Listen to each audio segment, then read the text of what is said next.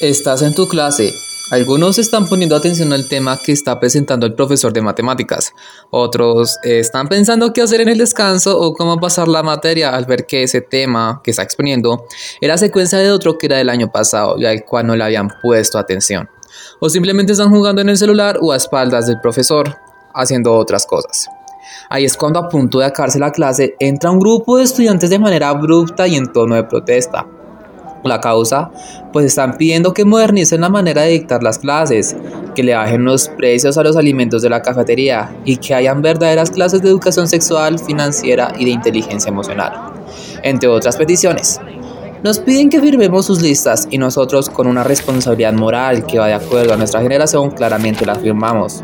Sin embargo, gran parte de esos protestantes son los que vemos que aunque tratan de fomentar nuevos sistemas de calidad de vida, no hacen nada de mediadores para arreglarlos. En caso de manoteo o de bullying escolar, hacen parte del público o en momentos de injusticia en menor escala o microescala no hacen nada o ni se inmutan. Entonces, ¿realmente fomentan cambio alguno o simplemente quieren ser el ruido, si algo inútil, de las verdaderas reformas y cambios escolares o universitarios? En ningún colegio o institución educativa pueden faltar las típicas tribus o grupos sociales que forman parte de la institución misma. Las personas, incluyéndome, las encasillamos con nombres y apodos estereotipados que no dejan ver un análisis profundo de cómo es la realidad de estas sociedades. Porque simplemente solemos nombrarlos como los bullies o los vagos, o en este caso los revolucionarios. O también a veces, dependiendo de la situación, considerarlos con otros movimientos sin ver la profundidad de sus situaciones. En este podcast hablaremos de esos chicos con aires de revolución y cambio, sus características más notorias, sus habilidades y debilidades y una breve descripción psicológica de su personalidad.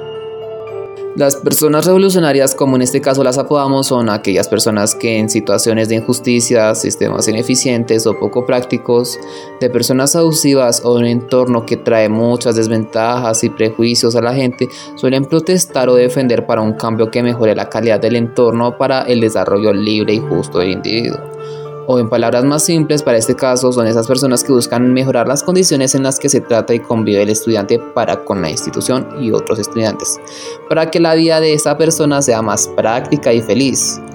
Una persona así se puede notar porque presentan muchas cualidades, entre las que podemos destacar sus habilidades comunicativas, mediante el cual pueden expresar sus ideas de manera clara para que sea recibida correctamente por el destinatario así como poder escuchar y tener en cuenta las opiniones de sus compañeros y amigos para tener un mejor conocimiento de los problemas de la institución y analizarlos de la mejor manera posible.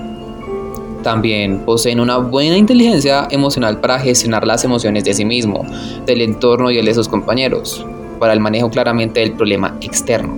Son en cierto sentido responsables en la manera de actuar y hablar, siempre están informados de la sociedad del hoy y los movimientos sociales, políticos y culturales que se presentan en él.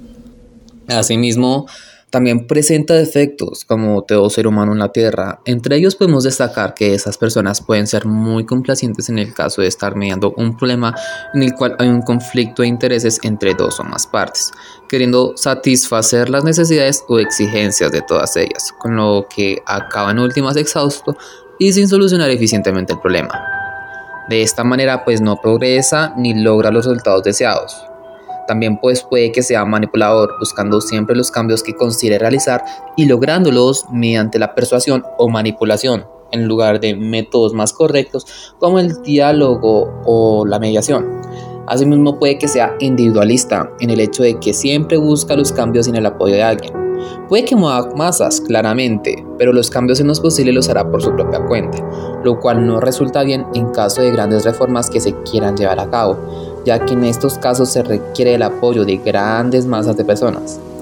Ya por último está el defecto del ser arrogante, ya que es una característica que debilita su figura de cambio y de influencia, puesto que no infunde confianza y respeto hacia las demás personas abusando siempre de su voz y estatus.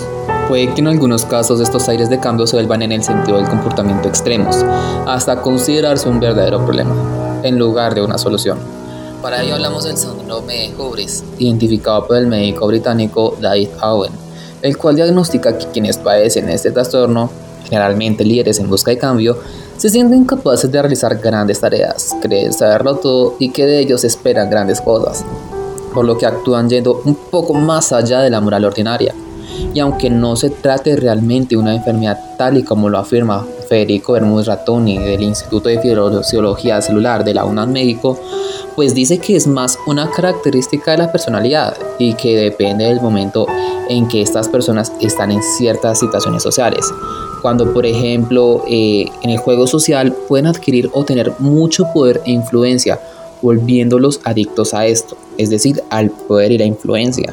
Ante este problema, según David Owen en su libro En el poder y en la enfermedad, enfermedades de jefes de Estado y de gobierno en los últimos 100 años, en el cual revolucionarios y líderes como el presidente de Venezuela, Hugo Chávez, así como George Bush, Tony Blair, José María Aznar, Adolf Hitler y Margaret Thatcher, personas con el síndrome, la cura o solución basta con que estas personas pierdan su poder. Y bueno, esto ha sido todo por hoy en la lonchera de Sal. En el próximo episodio hablaremos de los bullies, personas abusivas de los débiles, manipuladoras y malvadas, pero que su conducta no se debe sino ni a nada ni más que menos que a un círculo de la violencia. No olvides seguirme en redes sociales, en Instagram como Malevaro Real Piso 22 y en TikTok como Malevaro 22. Muchas gracias por su atención.